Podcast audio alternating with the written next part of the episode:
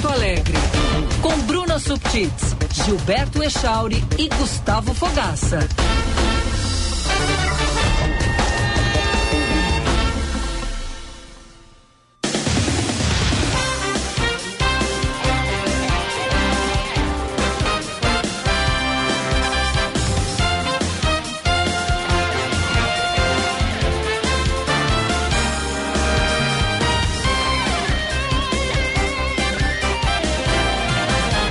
9 horas e 26 minutos. Bom dia, bom dia. Band News Porto Alegre entrando no ar nesta quarta-feira. Hoje é dia 21 de junho de 2023. 14 graus a temperatura aqui na zona leste de Porto Alegre, altos do Morro Santo Antônio. Eu sou Gilberto Echauri, vamos juntos até às 11 horas da manhã. Aqui ao meu lado, Gustavo Fogaça. Bom dia, Gufo. Bom dia, Giba. Bom dia, Bruna. Bom dia, Fabrini. Bom dia aos melhores ouvintes. Mandar um abraço para todos os profissionais de mídia que nos acompanharam no nosso evento de ontem. Muito obrigado pela força, pelo apoio. Dar parabéns aqui também pro pessoal do comercial, né, que fez todo o evento. E também mandar um abraço pro seu Wilbur, que é, foi o motorista de aplicativo que me trouxe à rádio hoje, que é nosso ouvinte, gosta muito também do, do Simão, do Macaco Simão no horário nacional. Então, seu Wilbur, obrigado aí por estar com a gente, obrigado pelo apoio e a todos os motoristas que tenham um bom dia de trabalho. Abraço. E aí, Bruna, tudo bem? Bom dia. Bom dia, tudo bem? Bem-vindo inverno. É verdade, tá chegando, né? Começa não, hoje. Não parece, 11... mas chegou o inverno. 11h50 da manhã, né? Então, o inverno, que é o, no dia do inverno acontece o, o solstício de inverno, isso, é isso? isso. É, né? É isso. a ma maior noite É a maior ano, né? noite do ano, o menor dia do ano, então é isso.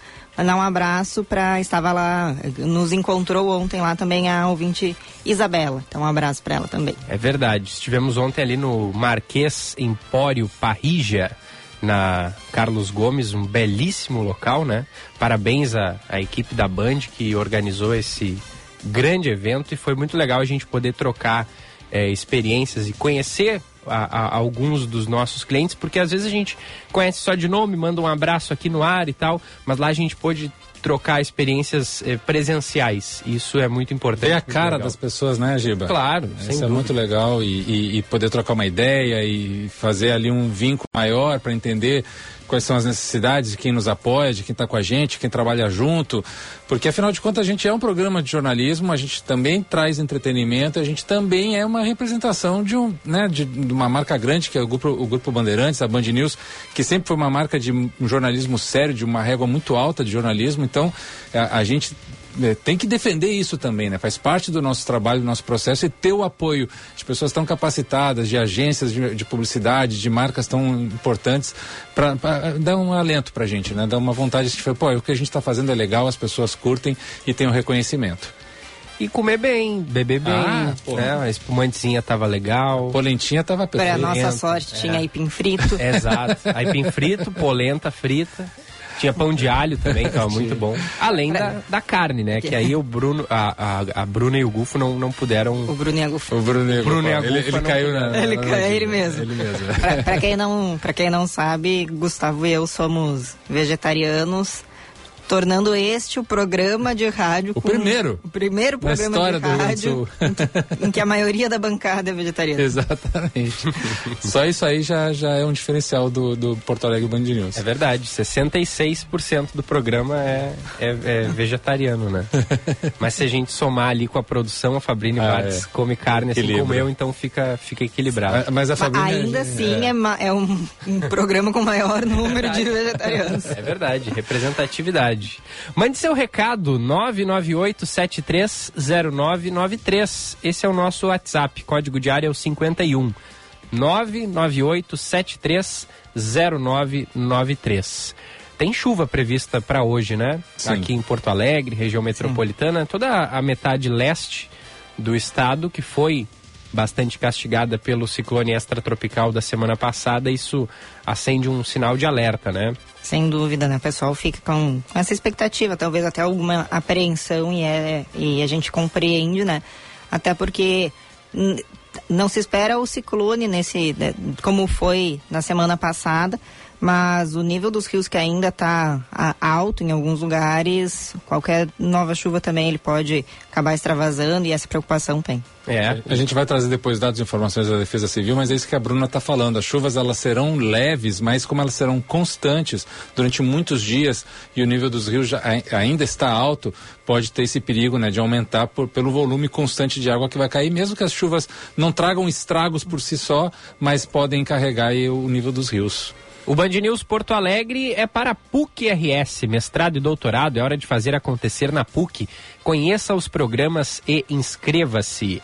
A PUC tem a melhor pós-graduação do Brasil, programas com carga horária flexível, reconhecimento nacional e internacional. As inscrições estão abertas em pucrs.br estude na PUC-RS. A Durg Sindical, a hora certa, 9h31. A Durg Sindical está apresentando o ciclo de debates Construindo Agora ou Amanhã. Participe do painel Educação e Desenvolvimento. Amanhã com a Maria do Pilar, diretora da Fundação SM Brasil. Amanhã, portanto, quinta-feira, 22 de junho, às sete e meia da noite, no auditório da Adurgs, entrada franca. Também com a gente o Centro Clínico Mãe de Deus, cuidando da sua saúde. Ligue, marque a sua consulta 3230 2600, porque no Centro Clínico Mãe de Deus são mais de 160 médicos e mais de 60 consultórios modernos e equipados. Mais de 30 especialidades atendendo os principais planos de saúde e particulares. Então ligue 3230 2600. Seu caminho. Vamos saber do trânsito. Hoje tivemos um, uma séria colisão, um acidente grave com mortes na 116, duas vítimas. O Josh Bittencourt acompanhou esse e outros destaques e traz as informações pra gente. Fala, Josh, bom dia. Olá, bom dia Gilberto, Bruna Gufa, todos que nos acompanham aqui no Band News Porto Alegre. Manhã complicada para quem circula pelo Vale dos Sinos na BR 116 em função de um acidente grave que aconteceu mais cedo envolvendo três carros, uma moto e um caminhão no quilômetro 234 da 116, próximo ao posto Sapatão, também troncamento com a RS 239. Trânsito segue totalmente bloqueado, interdição nos dois sentidos da pista, e aí entre Voti e Estância Velha, o desvio acontece por dentro das cidades, utilizando a Avenida Bom Jardim Voti, a Rua Presidente Lucena, que liga os dois municípios, e a Avenida Presidente Vargas em Estância Velha. Acaba afetando também esse acidente a 239 em Novo Hamburgo. Chegando à capital, o trânsito já melhorando, mas tem içamento previsto para começar em instantes. Pavimentação Léo, a Prefeitura de São Leopoldo investe milhões em pavimentação por toda a cidade. É mais mobilidade, valorização e qualidade de vida. Band News. Tempo.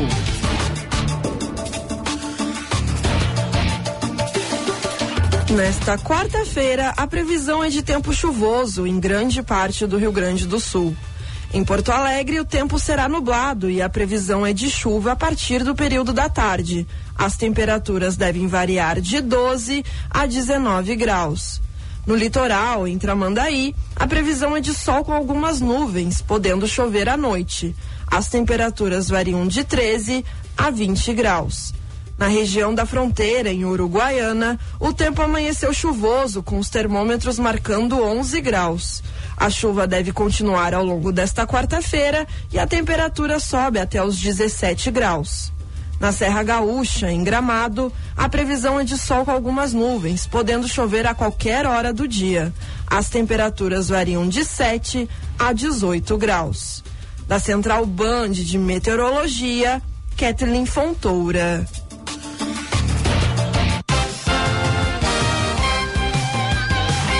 Obrigado, Kathleen. Obrigado ao Josh Bittencourt pela prestação de serviço e na atualização dos destaques. A Defesa Civil de Porto Alegre emitiu um alerta preventivo em razão da possibilidade de retorno da chuva. Acumulado nos próximos dias pode chegar aos 50 milímetros. Somado ao ciclone da semana passada, a chuva pode resultar em deslizamentos de terra e detritos. O alerta vale especialmente para as áreas de risco já mapeadas aqui na capital. No caso das famílias que habitam imóveis em áreas de risco sujeitas a deslizamentos, a orientação é buscar auxílio e abrigo temporário junto a parentes e amigos ou na estrutura disponibilizada pela prefeitura. Em caso de emergências, entre em contato com a Defesa Civil ou também Corpo de Bombeiros e os serviços da prefeitura pelos números 199, 153 e 156. É 193, só para. 193. Isso. Boa, boa. Obrigado. Com 16 mortes confirmadas, o ciclone extratropical que atingiu o Rio Grande do Sul na semana passada é o maior em ocorrências do tipo no período de 40 anos. Desde 1980, não há registro de outro episódio que tenha acarretado tantas perdas humanas devido a enxurradas no estado. Foram notificadas à Defesa Civil pessoas atingidas em 48 municípios. Há ainda 1.538 desabrigados e 13.824 desalojados. Até agora, decretaram situação de emergência os municípios Venâncio Aires, Caraá, Três Cachoeiras, Gravataí, Vale Real, Bom Princípio, Monte Negro, Paverama, Portão, Feliz, Santa Maria do Herval, Glorinha, Tupandi e Maquiné. Na manhã de hoje, após cinco dias do desastre, 1.500 clientes da CEE Equatorial ainda estão sem energia elétrica no estado.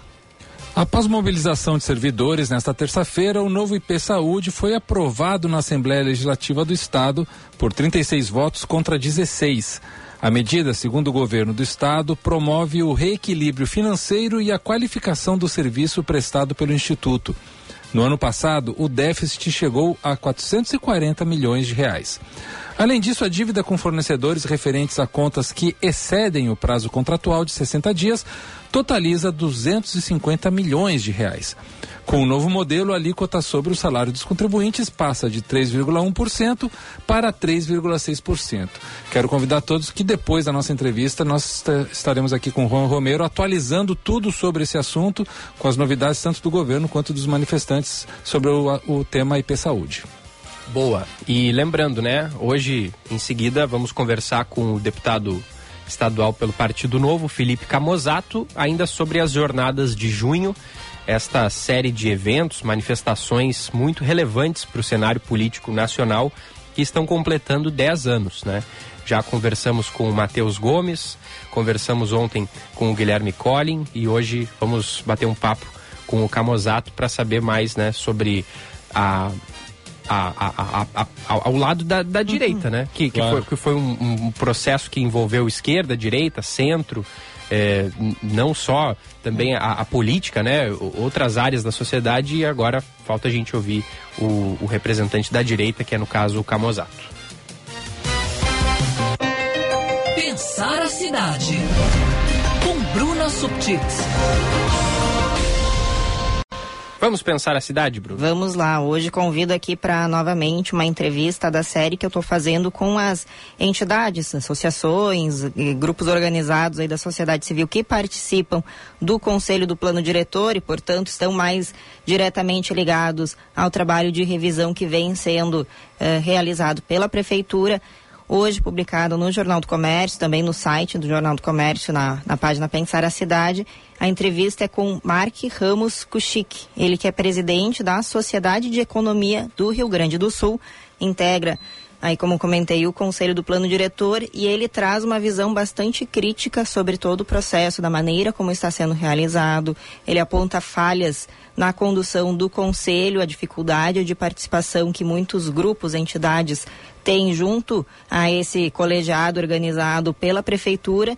Ele inclusive coloca que na percepção dele, do grupo dele, a correlação de forças já está dada, isso é uma aspa dele, né, de como é que vai ser conduzido o trabalho, como ele aponta ali, com a prefeitura atendendo de, diretamente, de forma eh, direcionada a alguns grupos, não fazendo o mesmo com outros. Ele considera isso, né? Ele, ele diz que não tem é, a ilusão de pensar que será diferente a partir dos debates que, tá que estão acontecendo, ainda assim se põe ele enquanto pessoa, mas também a entidade como participante ativo e é, como ele é junto a esse processo, porque ele entende que uh, a discussão, a disputa, o debate ele tem que acontecer e para acontecer tem que estar tá dentro desse processo em que que está organizado, né? Então ele participa com esse entendimento de que por mais que já esteja na avaliação dele direcionado o procedimento de como vai ser realizada, conduzida essa revisão, é importante estar lá dentro disputando este espaço. Então convido quem queira, quem ainda não conheça, né, não conhece, no jornaldocomércio.com procura lá uh, nas colunas Pensar a Cidade, ou hoje também está na capa do site. Uh, até um assunto que eu não, não ia comentar hoje, ia deixar para amanhã, mas acho que a gente ainda tem tempo antes da entrevista, né? Que é a, a notícia ou a informação, né? Com, recebi ontem do diretor do escritório do quarto distrito, né, num evento que participei, o Vicente Perrone, que diz que uma parte do recurso do Banco Mundial que a prefeitura vai receber será usada em obras na Farrapos e na Voluntários da Pátria. Esse assunto é bem polêmico, né, Bruna? Porque é, há, há, ideias controversas aí em torno disso, não há nem, nada, claro, específico, então a gente está especulando em cima de ideias, mas elas são bem controversas e elas valem um debate, porque são vias muito importantes da cidade, vias históricas e que elas são veias do, de movimento importante, né, de quem vem de, da, cidade, da região metropolitana e de quem circula em Porto Alegre já há, há muitos anos. Elas precisam sim de revitalização, mas as ideias elas são um pouco controversas. Perfeito. Aqui até trazendo o que, que é a ideia, né? O Golfo já já está por dentro, leu o conteúdo antes, né? A prefeitura pretende retirar o corredor de ônibus que tem na Farrapos. Ele é uma importante ligação, não só da Zona Norte com o centro da cidade, mas também da região metropolitana. Não tenho aqui os números, ele até citou ontem, mas não, não anotei na hora. Mas tirando o Viamão, todos os outros municípios da região metropolitana que tem esse transporte metropolitano, não aquele intermunicipal que vai até a rodoviária, mas o metropolitano que vai até os terminais no centro da cidade, todos os outros municípios passam pela, os ônibus dos outros municípios passam pela Farrapos. É uma discussão que já tem tempo, que é Uh, por que fazer com que tantos, tantos ônibus cheguem até o centro da cidade, sendo que muitos deles não vão ter não vão estar lotados até o destino final. E mais que isso, né, o, há um entendimento e, e há um debate acontecendo também em torno disso, que cada município pode carregar para dentro do ônibus somente passageiros da sua cidade. Então o, o, ônibus pode sair lá de Esteio, mas ele não vai pegar passageiro em Canoas e nem em Porto Alegre. Então ele pode até largar pessoas no meio do caminho e chegar até o centro da cidade, mas vai chegar com poucas pessoas porque ele não pôde embarcar mais no, no, durante o trajeto. A ideia, e quando se fala da integração do transporte metropolitano, inclui isso, que a pessoa possa pegar o ônibus que passe, sendo, se, se ele for levar o seu destino, não importa se ele é da cidade Porto Alegre ou se ele não é, desde que ele esteja cumprindo aquele trajeto que a pessoa tem a intenção de, de seguir. E aí, então, o que, que é a ideia da prefeitura?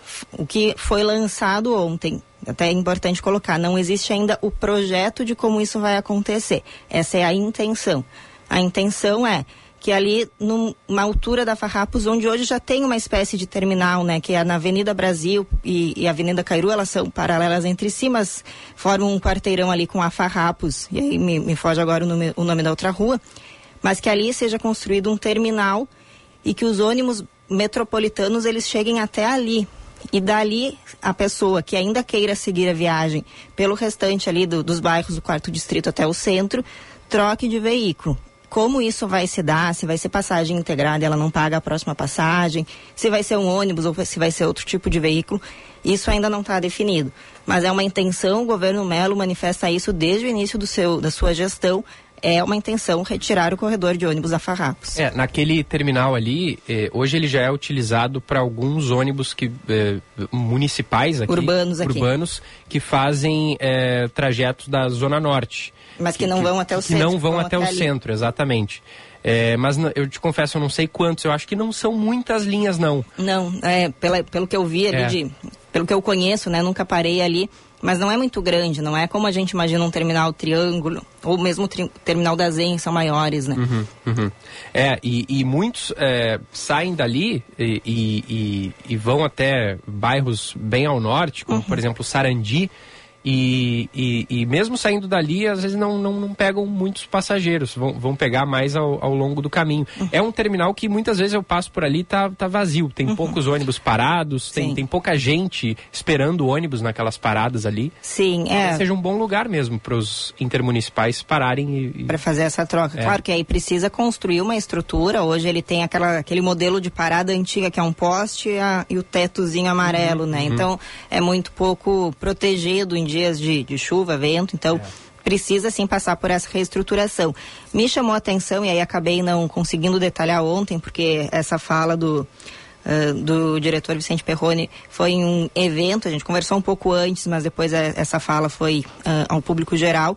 Mas já conversei com ele, acho que vale trazê-lo aqui para uma entrevista Sim. com mais tempo para ele nos explicar, até porque é ele uhum. que conduz uh, o, o, trabalho de projetos públicos que serão executados na região do quarto distrito. Até vou recuperar aqui, a prefeitura recebeu esse recurso do Banco Mundial, ou ela teve aprovação para receber esse empréstimo de um valor muito alto. O total, o potencial de empréstimo é de um bilhão de reais. Até o momento foi liberado cerca de 400 mil. O dinheiro ainda não chegou, mas como ele disse, já foi ali, está tá garantido. Até a prefeitura pode, em algum momento, se quiser, antecipar o uso de recurso com, com o caixa do município e aí depois receber esse reembolso por parte do, do banco uh, que vai fornecer o empréstimo, né? E o que, que vai ser, o que, que precisa ser feito antes de tudo? Um projeto. Porque a ideia de tirar, e é, e é isso que eu acho que é o, o, polêmico, né? Então tá, a Farrapos hoje ela está estruturada com duas vias para carro e em cada via tem duas, em cada lado da rua duas vias, né? Então tem os seus dois, tem é binário, tem o, Isso, o segue e né? volta e em cada uma dessas faixas tem duas vias para veículos. E no centro disso, o corredor de ônibus. Se vai retirar o corredor de ônibus, como é que eles vão circular? Porque então tá, apresentou ali uma proposta para os ônibus metropolitanos, ou a, a proposta, essa intenção de que eles parem em um terminal e não cheguem necessariamente até o centro. Mas existem também os ônibus urbanos, os ônibus de Porto Alegre mesmo.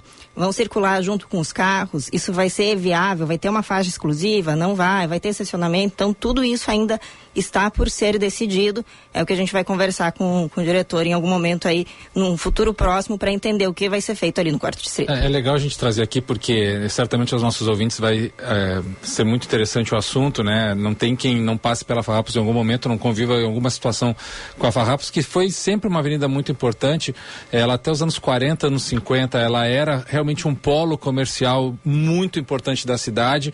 A construção do corredor de ônibus, ela, vem do meio dos anos 60 dos anos 70, mudou um pouco o panorama, não só visual, mas também de movimentação da cidade, dela ser realmente mais um fluxo de saída e entrada e não tanto de, de convivência social e, e comercial. Mas nesse interim, que eu estou falando aí já 70 anos mais ou menos, nunca foi olhada para a avenida como. Bom, vamos cuidar dessa avenida, vamos dar a ela o cuidado que ela merece por ser tão importante. Isso nunca foi feito. Então, isso é louvável, né? Trazer um pouco do recurso público para cuidar de uma das avenidas mais importantes da cidade. Agora, como eu falei, como a Bruna trouxe, há ideias aí que são controversas e seria muito interessante a gente ter o diretor aqui para né, questioná-lo, debater um pouco mais e levar para as pessoas essas ideias, também receber né, dos nossos ouvintes as suas ideias, porque é um lugar importante da cidade.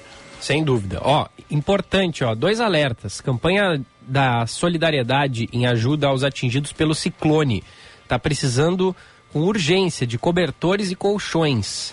As entregas estão sendo feitas ali na central de doações do CAF, ali no centro administrativo, Avenida Borges de Medeiros, número 1501. Urgência, cobertores e colchões. Importante fazer esse alerta aqui, esse apelo à população. Isso. O, o outro é que hoje é mais um dia do mutirão de recadastramento do Minha Casa Minha Vida para os beneficiários aqui da capital. Até o meio-dia, as equipes do Departamento Municipal de Habitação estarão ali no terminal Azenha, na, nesta que é a quarta edição do mutirão de recadastramento habitacional, que já passou pelo mercado público e terminais Antônio de Carvalho e Triângulo. O objetivo é identificar todas as famílias interessadas em moradia e que já possuem cadastro na prefeitura. Desde o início do processo, 1.678 recadastros foram realizados, os bairros lideram que lideram as atualizações são Restinga, Bom Jesus, Jardim Carvalho, Lomba do Pinheiro, Mário Quintana, Partenon, Rubem Berta, Santa Teresa e Vila Nova. O último mutirão em terminais de ônibus vai acontecer no dia 28 de junho, na Restinga, no terminal Nilo Wolf.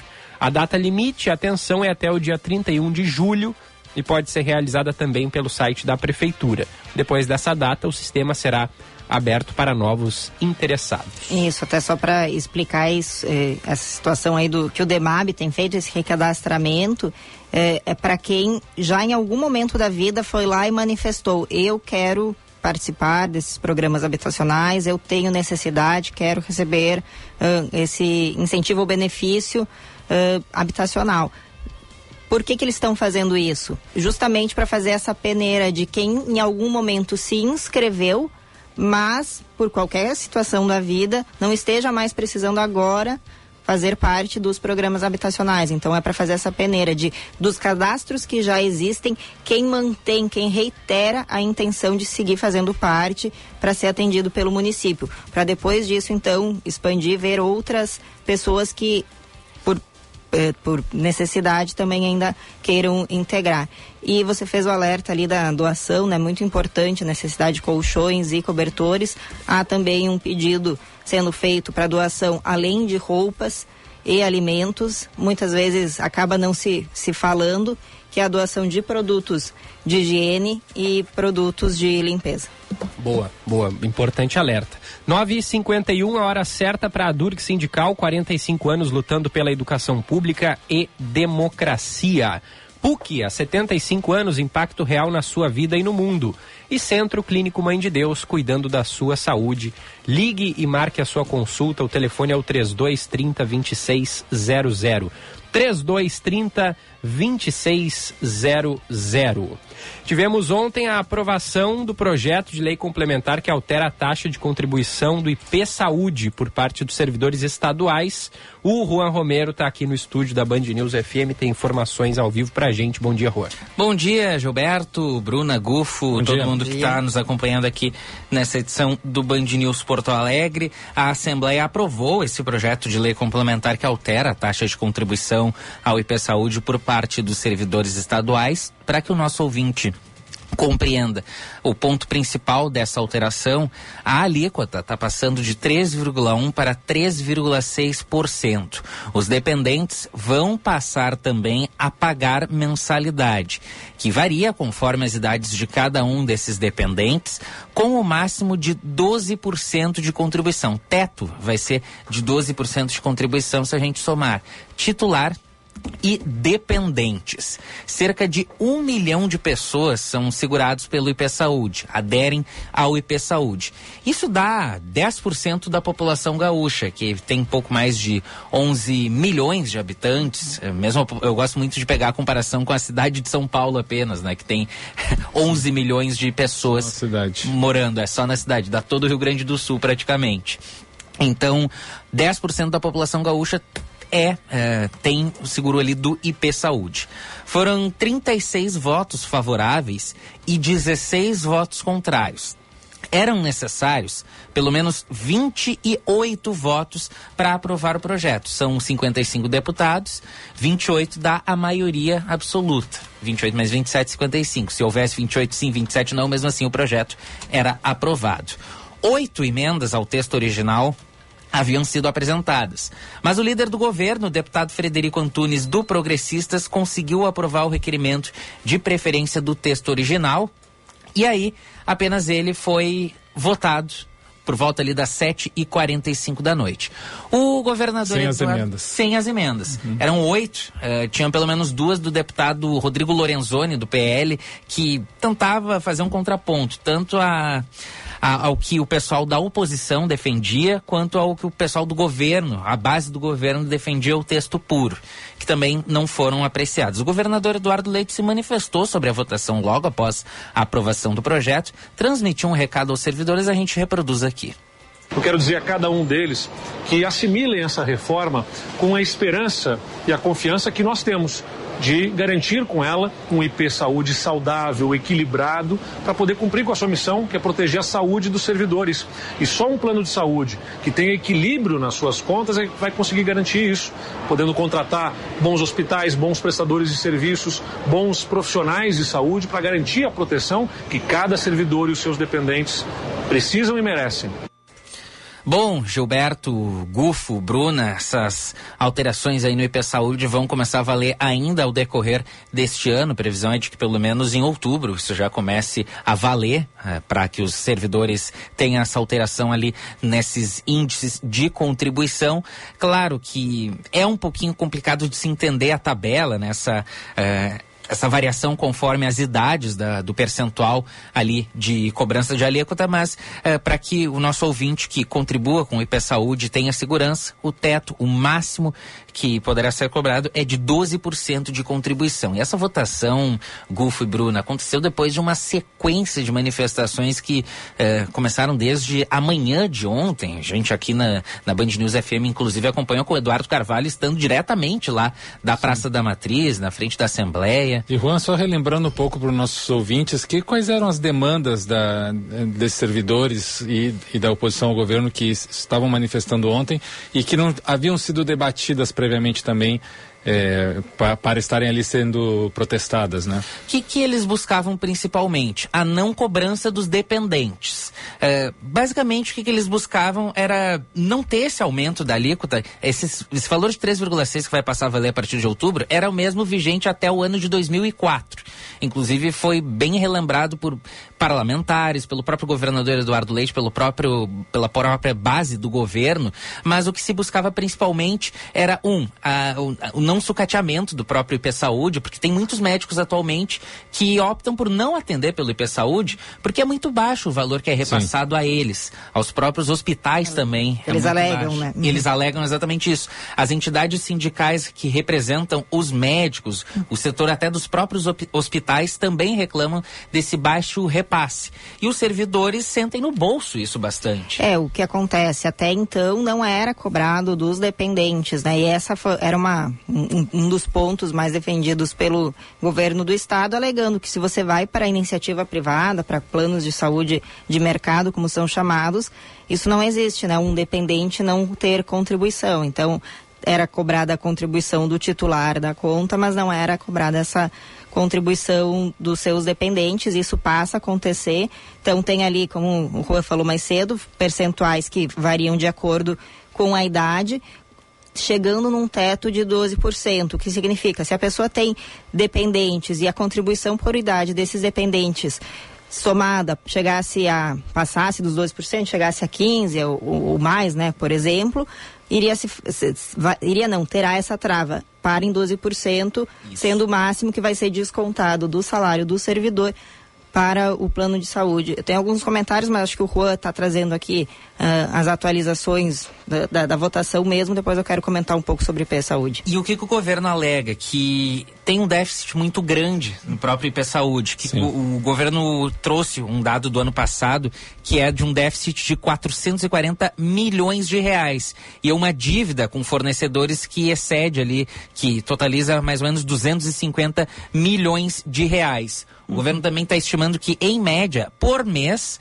eh, o Instituto aumenta uma, a dívida em pelo menos 36 milhões. Se a gente for somar uhum. em 12 meses, aí fecha nesse valor próximo dos 440 milhões de reais. E justamente por isso que o governo estava tentando aumento na alíquota, a cobrança dos dependentes para tentar, de certa maneira, vamos chamar assim, de tapar esse buraco, uhum, é, tapar esse rombo, de certa maneira. Isso, e uma questão que surgiu aqui ontem é, entre os nossos ouvintes e que gera preocupação, sem dúvida, é pessoas que já contribuem, que contribuem com um valor isso. alto e que, é, que tinham um receio de que isso fosse impactá-las. É importante entender que essa reforma aprovada ontem, ela vale para o chamado plano principal, que é o plano dos servidores do Estado do Rio Grande do Sul. O IP ele é vinculado ao governo do Estado, ele foi criado como plano de previdência e saúde ao, para os servidores do Estado.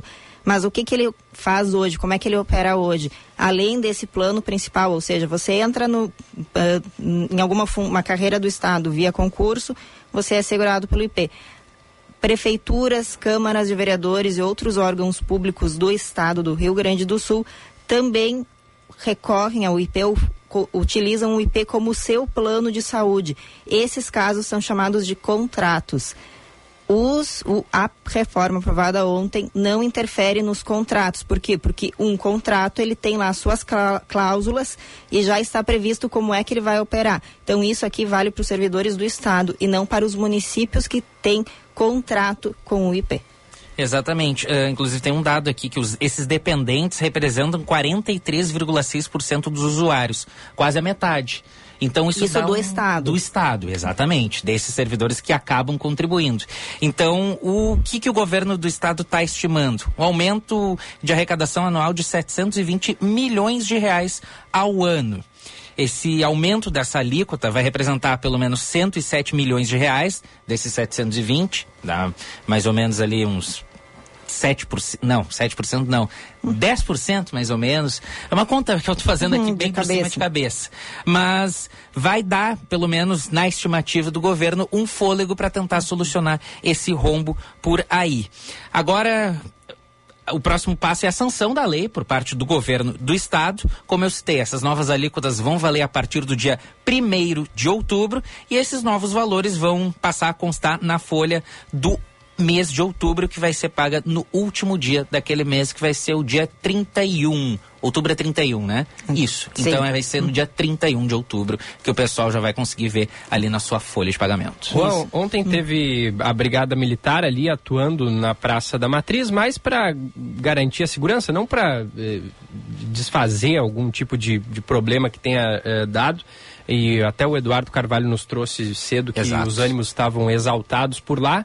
Durante a tarde, correu tudo bem? Não teve nenhum episódio de violência? Correu tudo bem. Chegou a se cogitar o uso da força ali, mas os manifestantes estavam de uma maneira pacífica. Uh, se cogitou o uso da força, inclusive foi uma palavra que o presidente da Assembleia, Vilmar Zanquim, do MDB, deputado Vilmar Zanquim, citou. Felizmente não foi necessário, até porque o pessoal estava sentado ali. Uh, eu cito ali que eu consegui ver o Eduardo Carvalho entrando no Boa Tarde Rio Grande, na Band TV, conversando inclusive com representantes do próprio Sindicato, que foi um dos que puxou essa manifestação junto com o, servidor, com o Sindicato de Servidores Estaduais. Muita gente ali sentada em cadeira de praia, ao lado dessas entradas, se manifestando de uma maneira bem pacífica e sem qualquer tipo de violência, de uso de violência. Então, pelo menos isso foi bem resolvido. Depois os deputados conseguiram fazer a entrada da maneira mais pacífica possível. Claro, teve um atraso e tal no início da votação, mas por volta depois das 7h45 que aí a votação finalizou-se. É, eu só vou, a gente está com, com o tempo aqui apertado, mas fazer dois comentários que acho que é importante. É, a, sobre, a gente comentou ontem no, no momento em que estava acontecendo e buscando as informações, essa ideia da obstrução da Assembleia. Uh, que ah, imagino que tenha sido uma medida quase que extrema e não, sei se numa condição de desespero, dá para dizer assim, dos representantes dos servidores de trancar todas as entradas da Assembleia e pensar que com isso eles iriam uh, atrasar não, que iria impedir a votação e isso não traria algum ganho, porque não se votaria aquele dia, mas se votaria em outro. Então essa ideia de tentar fazer com que a votação não aconteça, não, isso não, não é não é nem lógico, né? Se a gente for pensar, claro, não tira uh, não, não, justifica as palavras que o, governa, que o vice-governador uh, Gabriel Souza, Souza, usou ontem, né, de dizer que aquilo era uh, próximo nem à ditadura, tinha feito algo parecido. Acho que ele exagerou nas palavras, isso sim. Chegou mas a citar Mussolini. Isso, não, foi longe demais mas a, a, obstrução das entradas não iria impedir a votação, porque ela poderia não acontecer ontem, mas ela aconteceria Sim. de alguma maneira. E Bruna tem também a obrigação desses representantes de Sim. classe fazerem esse tipo de ação. Isso. Então também é uma, uma espécie, entre aspas, eh, vocês é, desculpem a expressão, uhum. mas é meio uma cumprir tabela também, fazer uma, uma, obrigação de estar lá e protestar, né? Sim, faz Se espera que, esses, que esses sindicatos ligados a essa pauta atuem de alguma maneira quando algo assim tão importante está para ser votado. Mar marcar Isso. presença, né? E o, o Rua comentou também, né, que houve até ali desacordo de um deputado que tinha apresentado emendas e as suas emendas sequer foram apreciadas, sequer, sequer foram debatidas, porque o, o líder do governo na Assembleia, que é o Frederico, o deputado Frederico Antunes, já era líder na gestão anterior de, de Eduardo Leite, ele conseguiu uma, a gente chama de manobra, regimental, porque está prevista no regimento da Assembleia, é que você aprova um requerimento pedindo que somente o texto principal seja votado e não as emendas. Quando um governo consegue isso?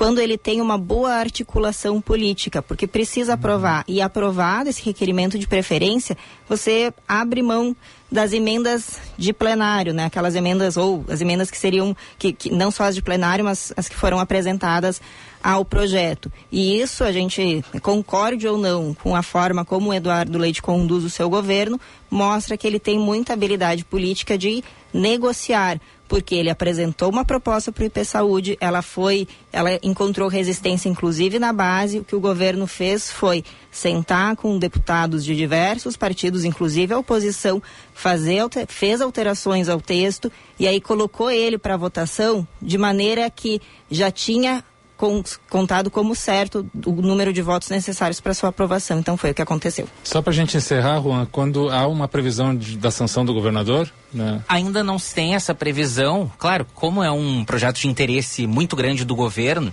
se espera que nas próximas semanas o governador já tenha essa manifestação. Como ele citou que é um projeto que, que claro, ele comemorou bastante essa aprovação. A gente espera que nas próximas semanas o governador já se manifeste sinalizando essa sanção, lembrando que essas alíquotas já vão passar a valer a partir do dia 1 de outubro, agora de, mil no... de, do... Eita, de 2023. Voltou no tempo. volta, de volta ao passado. Valeu, Juan. Valeu, Juan. Obrigado. 10 e 6, rápido intervalo, a gente já volta. Sabe o que tem por trás de uma educação nota 10? Muito esforço e muita dedicação. E se depender do governo do Rio Grande do Sul, isso não vai faltar. Já fizemos muito na educação e agora vamos acelerar com um grande programa de obras nas escolas. Dezenas delas já estão em reforma e vem muito mais por aí para melhorar o ambiente escolar. Programa Lição de Casa, o futuro da educação gaúcha. Governo do Rio Grande do Sul, o futuro nos une. Em comemoração aos seus 45 anos, a Durg Sindical apresenta ciclo de debates Construindo Agora o Amanhã. Participe do painel Desenvolvimento e Educação com Maria do Pilar, diretora da Fundação SM Brasil, dia 22 de junho, às 19:30, no auditório da Adurgs, na Avenida Barão do Amazonas, 1581, Porto Alegre. Entrada franca. Adurgs Sindical. 45 anos lutando pela educação pública e democracia. Plantão PUC de boas notícias.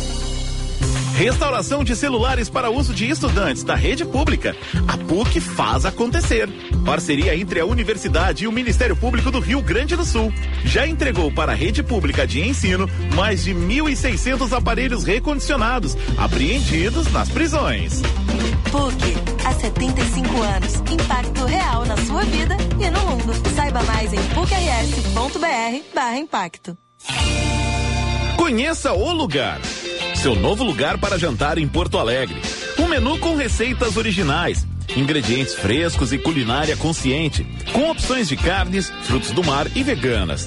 O lugar está localizado no bairro Boa Vista e seu menu traz a gastronomia feita com afeto, saúde e muito sabor além de uma carta exclusiva de drinks. Surpreenda-se com um ambiente verde e acolhedor. No almoço ou jantar, este é o seu lugar, junto da Carlos Gomes e da Praça Japão. Conheça o menu no Instagram, arroba o Lugar Food. Delivery pelo iFood.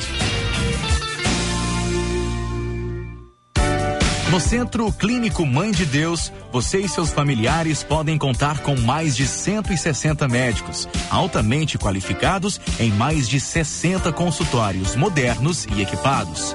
São mais de 30 especialidades médicas que atendem os principais planos de saúde e particulares. Nosso compromisso é com a sua saúde e dos seus familiares.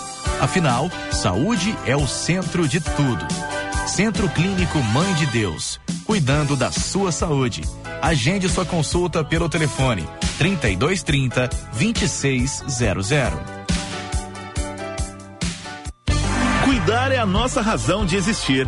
Mas para quem convive com o espectro autista, cuidar é mais. É acolher, dar suporte e carinho. A partir da conversa com as famílias, a Unimed criou a Casa Tea, um centro de acolhimento dedicado totalmente às pessoas com transtorno do espectro autista, com uma equipe multidisciplinar e a excelência em cuidar que só a Unimed oferece. Casa Tea, em Porto Alegre, na Avenida Nilo Peçanha, 1221.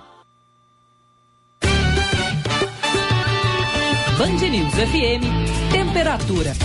Oferecimento Cindy Lojas Porto Alegre. Inspiração para transformar o varejo. 15 graus, 3 décimos.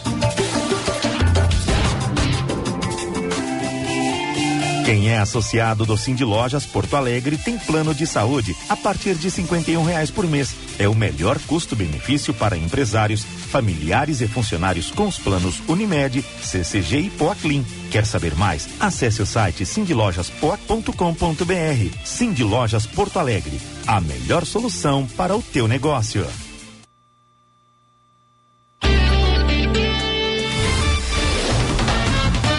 Está ouvindo Band News Porto Alegre.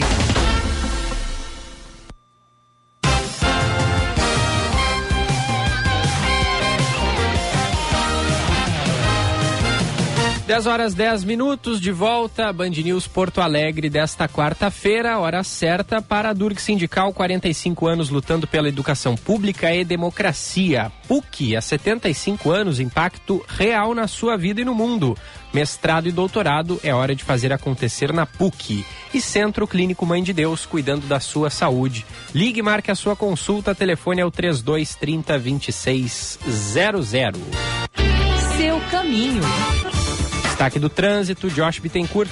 Ótimas notícias ao motorista que acessa a capital pela Zona Norte. Trânsito já normalizado na região do aeroporto, também a Castelo Branco sem congestionamento e aos poucos o fluxo normalizando entre Porto Alegre e Eldorado do Sul depois do içamento do vão móvel dessa manhã. O próximo içamento deve acontecer somente às duas horas da tarde. Na 116 em Novo Hamburgo, no Vale dos Sinos, ainda tem bloqueio em função dos serviços da perícia. Mais cedo teve acidente envolvendo três carros, uma moto e um caminhão. Acidente com duas mortes próximo ao posto Sapatão. E o desvio acontece por dentro do bairro Roselândia. Motorista deve ter atenção ali no Vale. Síndicos e moradores visitem a Sindiespo, maior feira de negócios para condomínio no Barra Shopping, dias 23 e 24. Palestras com especialistas. Acesse sindiespo.com.br. Gilberto. Valeu, valeu, Josh. 10 horas, 12 minutos.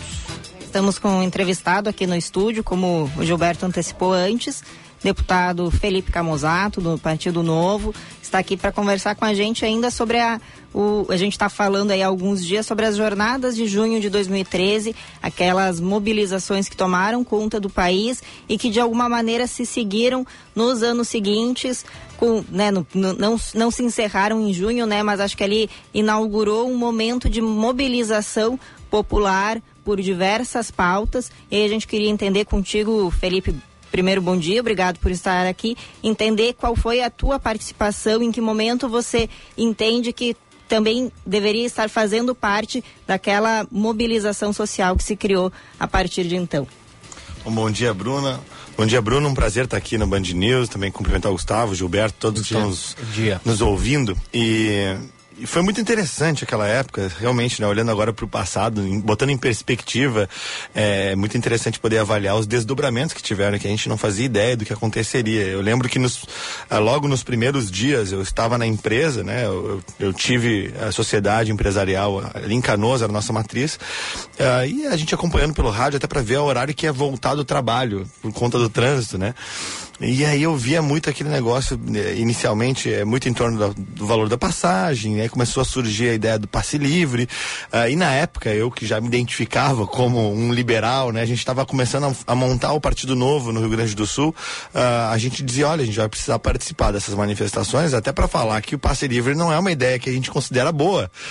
Acho que dá para resolver o transporte de outras formas. Isso vai acabar né, tendo desdobramentos ruins para o cidadão, etc, etc. Então a gente uh, iniciou uma participação uh, inclusive com alguns membros daquele grupo indo para as ruas levando cartazes contra o passe livre, por exemplo, né?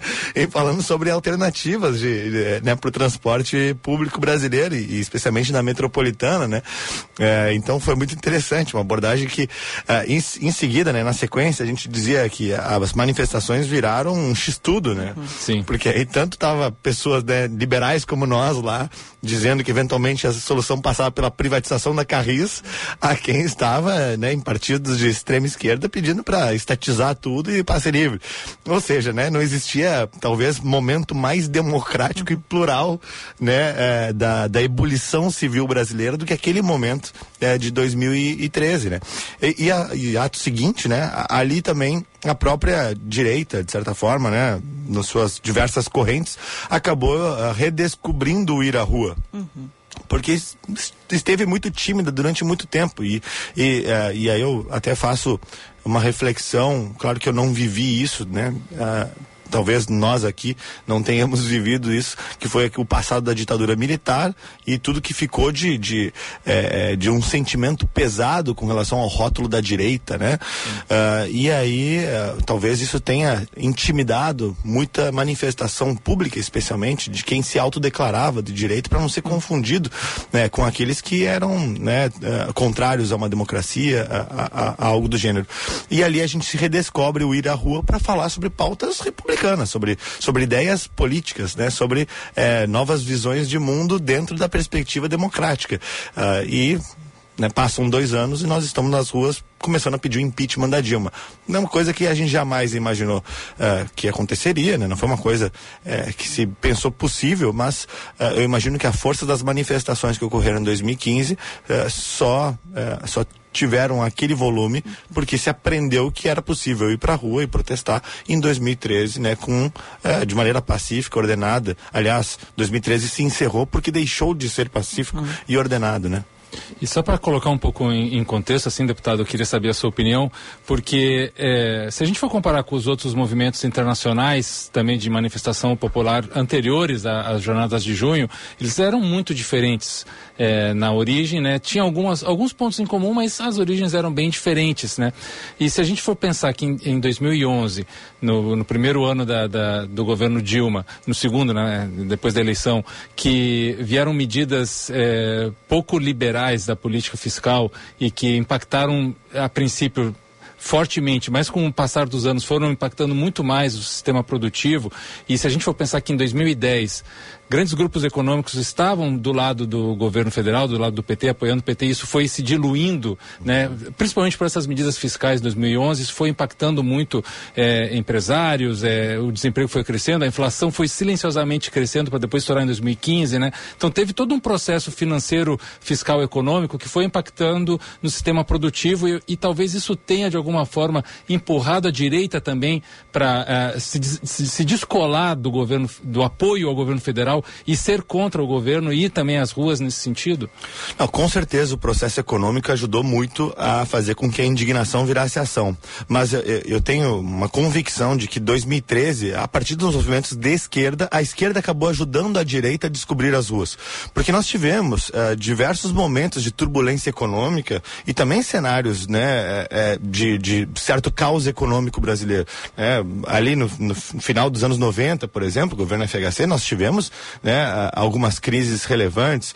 Ainda é, a própria eleição do Lula se justifica por também, é, e com o volume de votos que foi lá em 2002, por uma insatisfação que se tinha né, de diversas classes populares e segmentos da população com a situação que o país vinha é, enfrentando. Então, é, mas naquele, nesses momentos não houve uma ida às ruas de quem se identificava de direita, seja liberais, conservadores e tudo mais. Aliás, hoje nós falamos liberais, conservadores, porque se permitiu exercitar os conceitos, inclusive inclusive nas ruas. Certo. Porque eu lembro muito bem de quando eu eh, estava ali em 2011, 2012, começando a, a, explorar mais da literatura política, né, de viés de direita, eh, que eu comecei a aprender sobre esses conceitos. Mas a gente só começou a exercitar, pô, qual é a diferença do liberal, do liberal clássico, né, do libertário, do conservador, eh, do conservador mais religioso, do conservador econômico e por aí vai.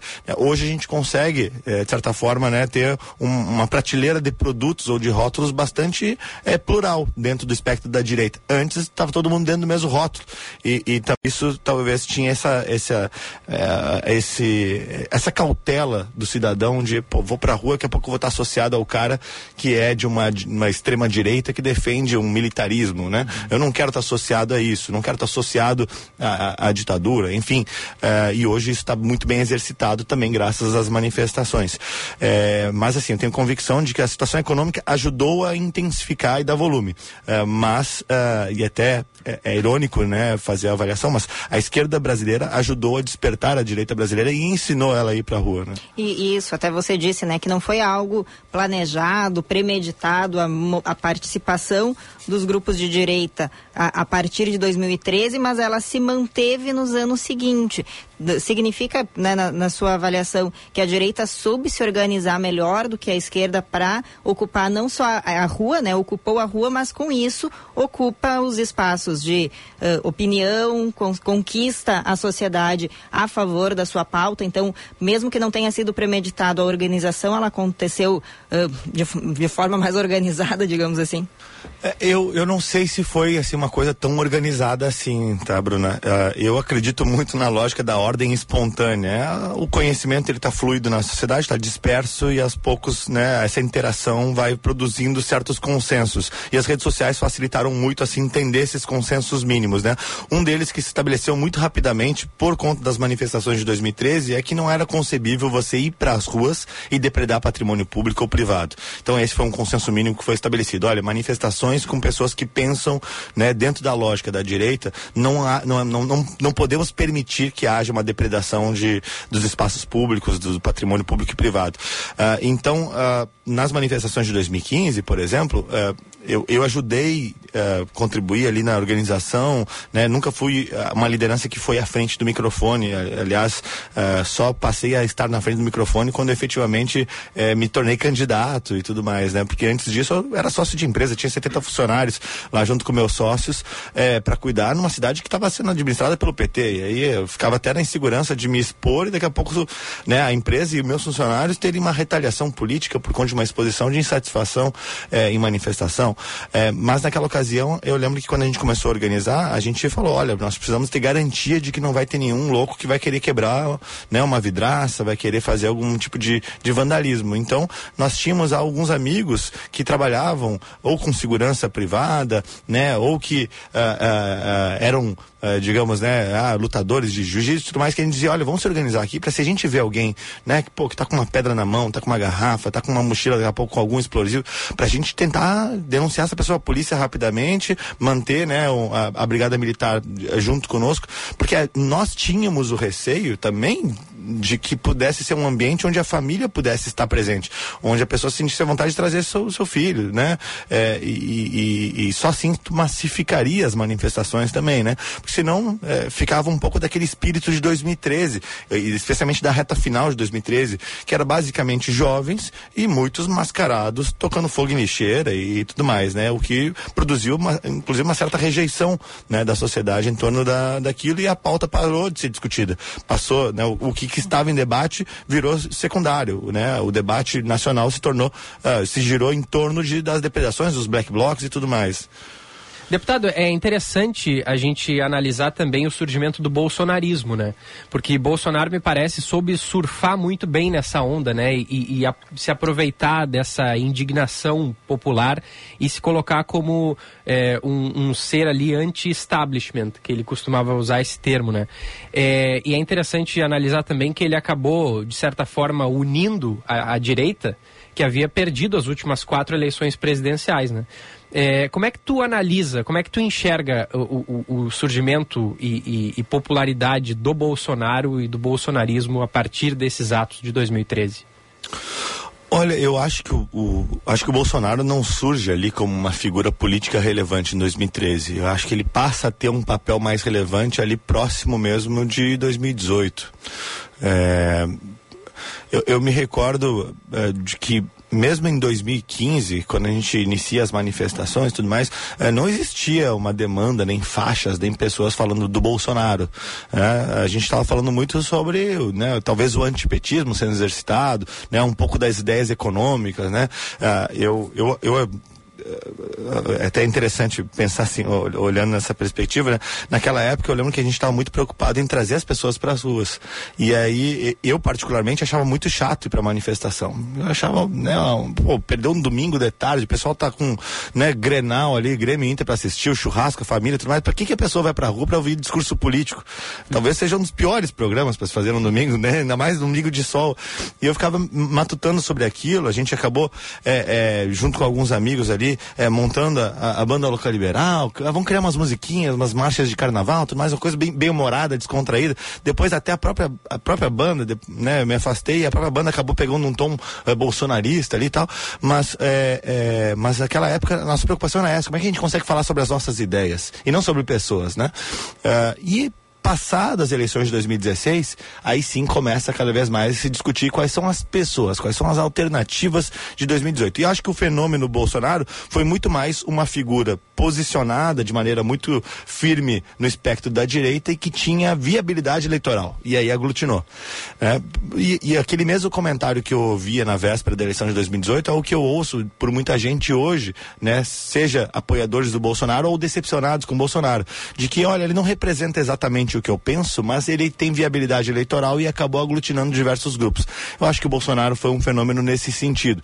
Acho que ele tem uma capacidade de comunicação que ela é muito relevante, ele é um fenômeno da comunicação né, para o espectro da direita, conseguiu é, é, é, é juntar seguidores de todas as camadas sociais, né?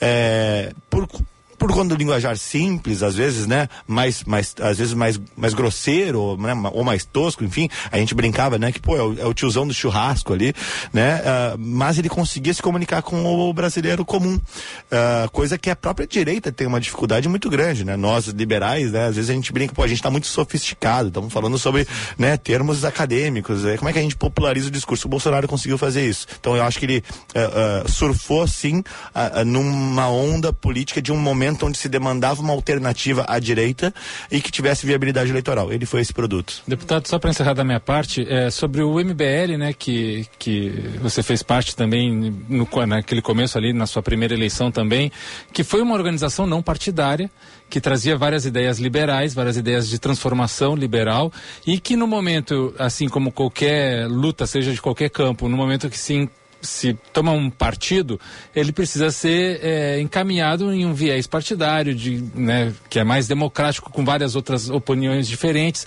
Como é que você vê aquele surgimento dessa, que foi muito forte né, no Brasil inteiro, de vários jovens ligados a, a ideias liberais e que muitos deles tiveram, assim como você foi para o Novo, Kim Kataguiri foi para a União, outro, outros tiveram links com outros partidos e tiveram que, bom, aí vou me adaptar mais a uma ideia partidária e talvez abrir mão de algumas ideias da origem do movimento e o que que sobra hoje daquelas da, do ideário do MBL daqueles anos? Olha, sobre o MBL, assim, eu, eu, eu acho que o MBL nunca teve uma força expressiva no estado do Rio Grande do Sul, tá? Eu acho que eles sempre tiveram uma concentração muito forte ali no estado de São Paulo, talvez um pouco Rio de Janeiro. Uh, e eu me recordo da formação do próprio MBL. Ah, o Fábio Osterman foi um dos criadores naquela ocasião, em seguida acabou se afastando do movimento. Uh, e eu também participei como voluntário durante as primeiras duas, três manifestações e depois eu mesmo acabei né, me, afastando. Até concorri a vereador sem apoio do MBL, né, que optou por apoiar uma outra candidatura. E na época, né, eu entendia que eh, o papel de um movimento social, né, ou movimento político, que o MBL é isso, né, um aglutinamento de pessoas em torno de ideias, né, com viés ideológico, mas é um movimento social. Ele não tem a seriedade, a credibilidade e a responsabilidade de uma instituição partidária. Então, na medida que membros voluntários ou não, lideranças ou não do MBL querem participar da vida pública, da política, eu entendo que eles precisam procurar uma instituição partidária que dê guarida para essa representação, porque daí tu institu institucionaliza, né? Uh, o novo eu entendi que era a melhor alternativa e por isso que eu ajudei a fundar o partido e depois fui candidato pelo partido. E outras pessoas decidiram por outros caminhos e, e isso faz parte. Mas uh, eu acho que o MBL cumpre ainda hoje essa função. Ele já mudou bastante, né? Já, já, já, já foi uh, um movimento que teve um caráter mais de debater ideário, já foi um movimento que abraçou uh, pessoas e se tornou mais personalista, depois volta, aí ele vira pragmático no momento e depois né, deixa de, de volta a querer debater origens mais teóricas. Então, é, como qualquer movimento social, né, é, é um organismo vivo e, e né, dinâmico, né?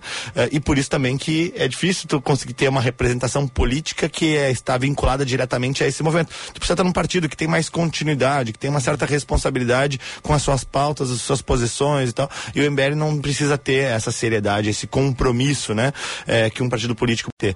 É, então eu vejo que o MBL hoje ele cumpre a função que ele cumpria desde o princípio, de ser, de certa forma, né, um agitador social de ideias, né? De estar no debate público, de estar pautando manifestação, de estar na, na rede social, né? Ora fazendo né, um meme, hora fazendo né, uma lacração, hora fazendo um, uma provocação e tudo mais. E isso ele cumpre muito bem. Eu acho que eles têm uma habilidade muito interessante de comunicação, especialmente para o jovem, né?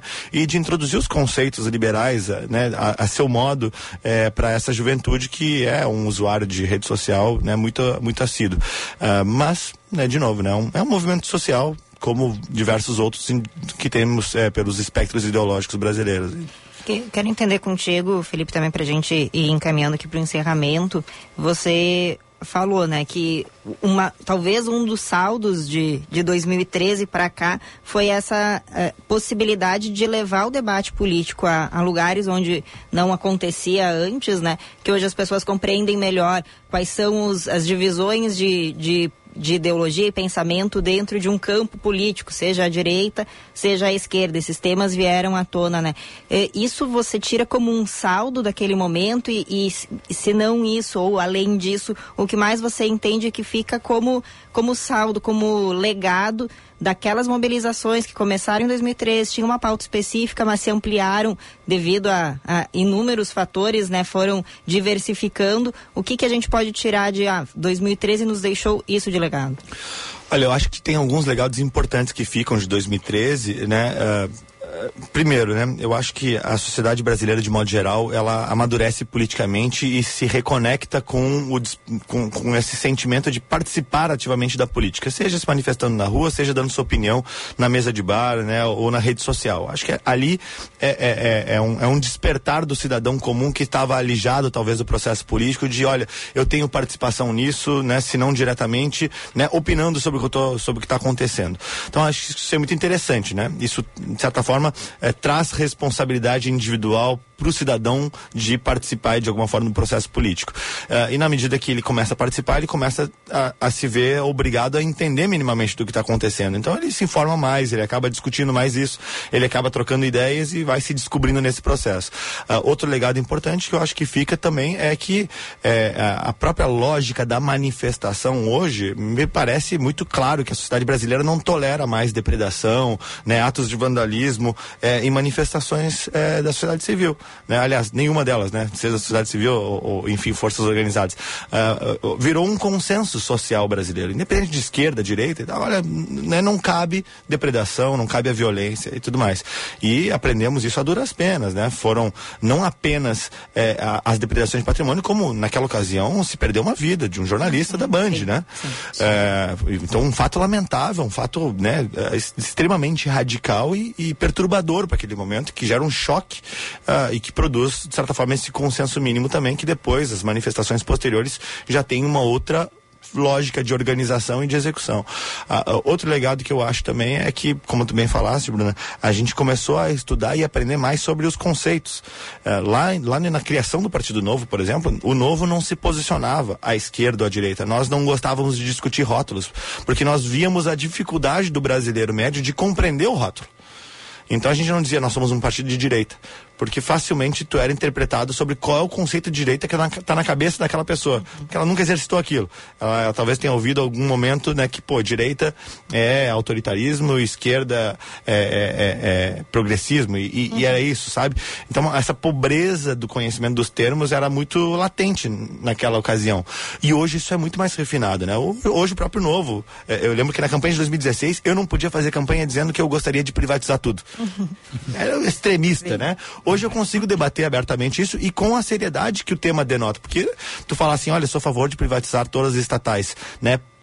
Pode parecer meio chocante, mas tu consegue hoje conversar racionalmente sobre qual é a motivação para isso. Por que, que isso pode fazer sentido e pode contribuir? Naquela época não existia como fazer esse Era debate. a favor ou contra e só. É, exatamente. E o Novo hoje se coloca, né? o Novo é um partido de direita liberal, a favor das instituições, da democracia. Pô, então tu consegue fazer um posicionamento mais refinado, né? Das caixinhas que tu pertence. Hum. É, isso é muito interessante. É um amadurecimento de forma, de forma né, geral aí da democracia brasileira, das instituições é, brasileiras. Uma pena também que é, é, a gente, depois de tudo isso, ainda esteja vendo algumas, alguns absurdos do ponto de vista institucional, que hoje também nós temos maturidade para poder fazer o apontamento e a condenação, né? De dizer, olha, aqui o poder está se excedendo, não deveria estar tá fazendo esse tipo de atitude, e o cidadão consegue compreender essas nuances, né? É, hoje nós entendemos, nós sabemos os nomes dos juízes do STF, Sim. né? Hoje nós entendemos o papel do Senado como né, um poder fiscalizador ou né, o poder que vai lá e, e sanciona a indicação presidencial é, para o STF. Hoje nós entendemos como é que funciona grosso modo, um processo legislativo de votação, uhum. né, o sistema bicameral, depois o, o, o, veto, ou sanção, enfim, é, de certo, de certo modo se avançou no conhecimento da política e isso é legado, sem dúvida, daquele processo que se iniciou lá atrás. Deputado estadual Felipe Camozato, do Partido Novo, obrigado por vir até aqui a Band, nos atender e trazer boas reflexões sobre esses eventos tão importantes, né, que foram as jornadas de junho. Obrigado e bom trabalho. Muito obrigado, eu agradeço o convite, um, um prazer estar aqui, volto sempre que me convidarem, né? Convidaremos. E, e eu, eu gostaria de fazer uma, encerrar com uma provocação só, né? Por favor. As jornadas de junho foram muito relevantes, de fato, mas as maiores manifestações da história do país ocorreram uh, dois anos após ali, justamente na, nos processos de manifestações do impeachment eh, da Dilma Rousseff. Eh, eu acho que vai caber uma reflexão de dez anos depois, porque muita coisa também mudou nesses movimentos. Né? Ficaremos atentos é, para Mas obrigado disso. pelo convite e um prazer estar falando com todos vocês. Valeu. 10h35, rápido intervalo, a gente já volta. Na Unimed Porto Alegre, o cuidado com a sua vida é completo. Em parceria com a Unimed Seguros, a rede oferece uma série de serviços para cuidar de você em todos os momentos. Tem seguro de vida, residencial, responsabilidade civil, acidentes pessoais, seguro renda, plano de previdência privada e até seguro viagem. Contrate agora. É fácil, rápido e 100% online. Aqui tem gente, aqui tem vida, aqui tem Unimed. Em comemoração aos seus 45 anos, a Durg Sindical apresenta ciclo de debates Construindo Agora o Amanhã. Participe do painel Desenvolvimento e Educação com Maria do Pilar, diretora da Fundação SM Brasil. Dia 22 de junho, às 19:30, no auditório da Adurgues, na Avenida Barão do Amazonas, 1581, Porto Alegre. Entrada franca. Adurgues Sindical. 45 anos lutando pela educação pública e democracia. Plantão PUC de boas notícias. Restauração de celulares para uso de estudantes da rede pública. A PUC faz acontecer. Parceria entre a Universidade e o Ministério Público do Rio Grande do Sul.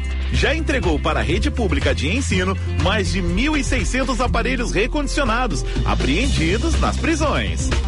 PUC, há 75 anos. Impacto real na sua vida e no mundo. Saiba mais em pucrs.br/impacto. No Centro Clínico Mãe de Deus, você e seus familiares podem contar com mais de 160 médicos, altamente qualificados em mais de 60 consultórios modernos e equipados. São mais de 30 especialidades médicas que atendem os principais planos de saúde e particulares.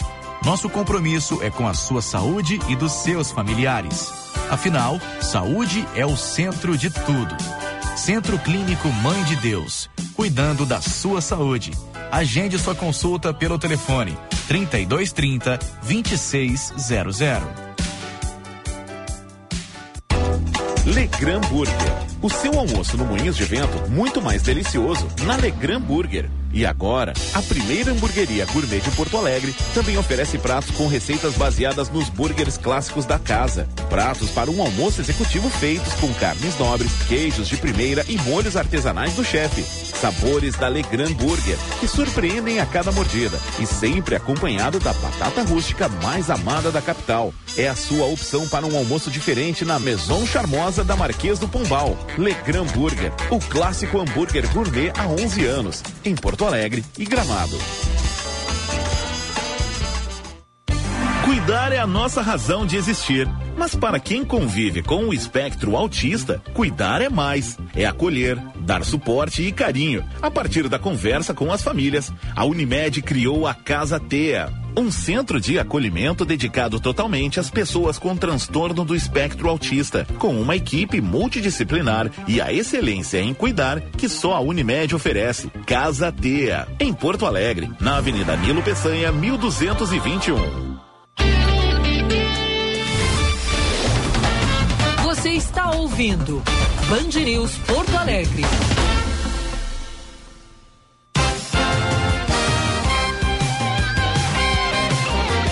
De volta, Band News Porto Alegre, 10 horas 39 minutos, hora certa para a Durg Sindical, 45 anos lutando pela educação pública e democracia. Centro Clínico Deus, cuidando da sua saúde. Ligue, marque a sua consulta, 3230 2600.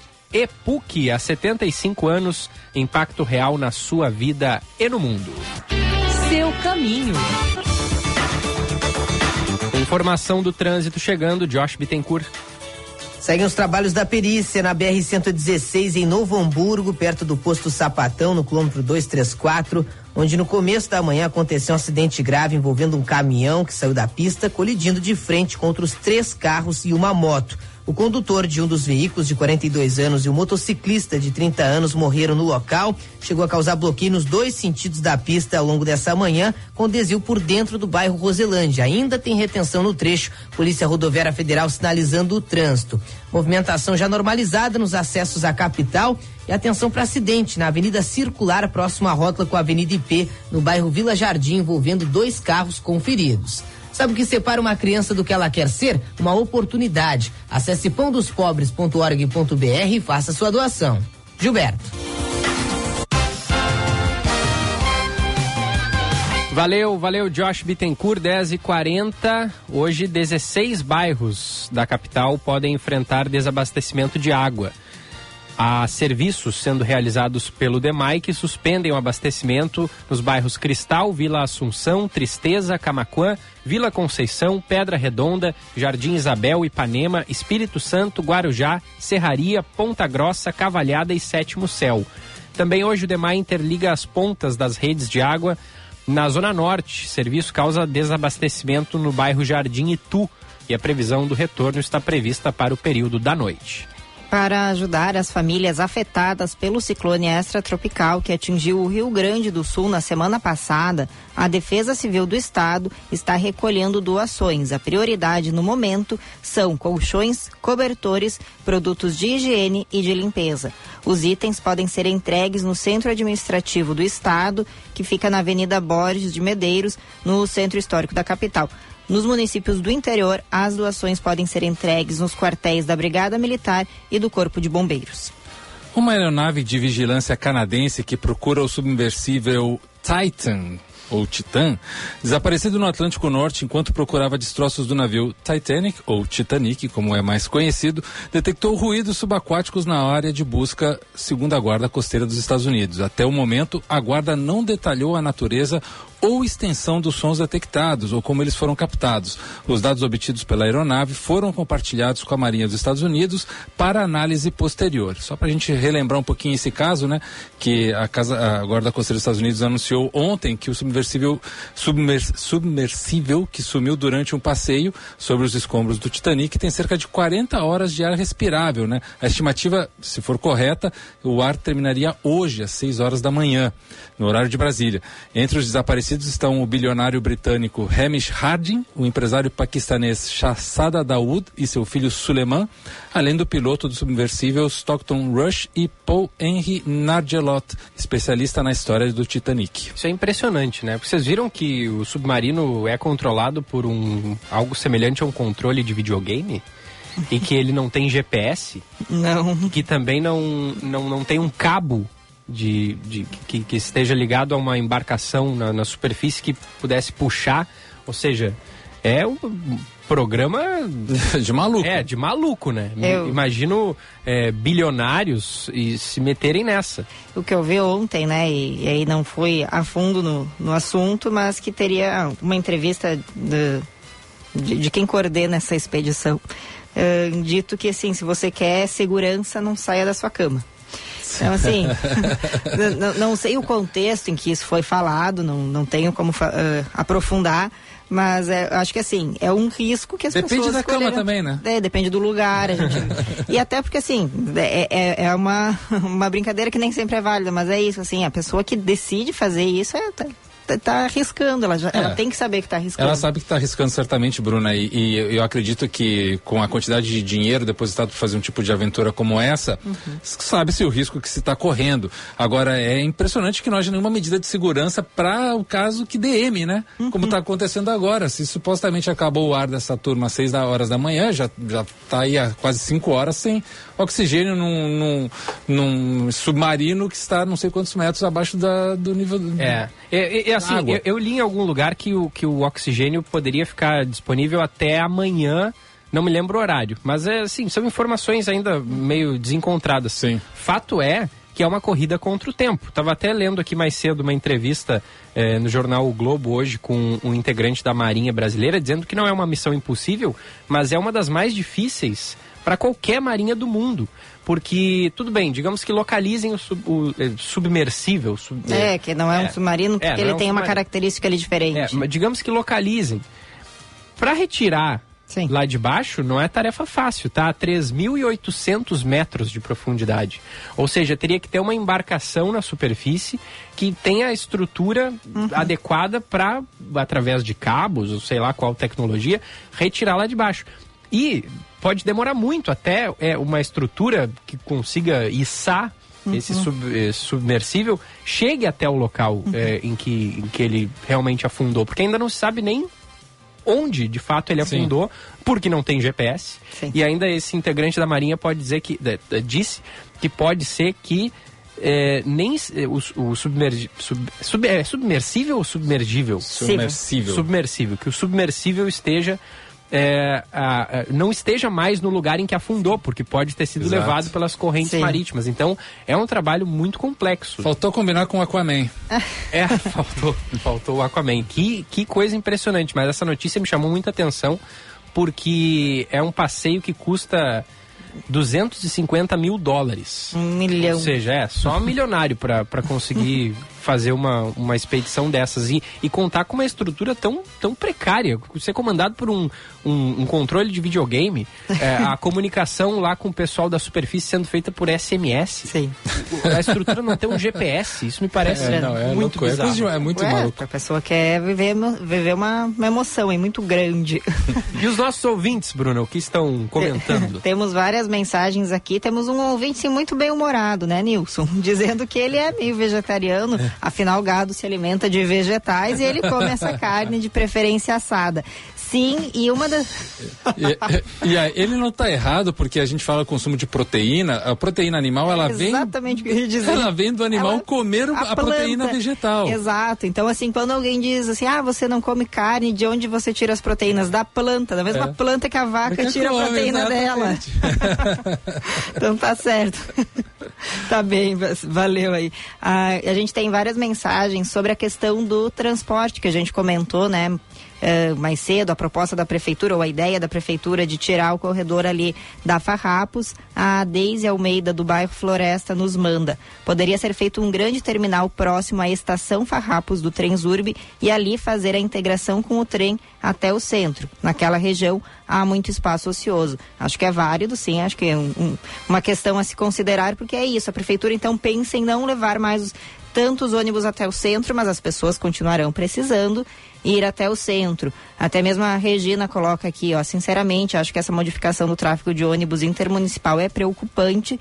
Digo isso porque já utilizei entre os anos 78 e 89 e também usou um trenzinho, não, não sei se o trenzinho era o bonde, me avisa aí, Regina, que para quem vem de Sapucaia, por exemplo, já levanta bem cedo para pegar o ônibus, descer no centro e, e aí ela considera, a pessoa vai considerar esse tempo de deslocamento, né? Pensem, quando tiverem que descer em outro terminal para a baldeação, terão que sair uma hora mais cedo e ainda esperar por outro coletivo. Ela entende que isso só beneficia os donos do transporte público de Porto Alegre. A Regina que está de aniversário amanhã. Antes ela tinha dito ali que a mãe dela conta que ela nasceu na noite mais longa, quando, a- quando teve a noite mais longa do ano. Então já antecipamos aí o teu abraço de feliz aniversário.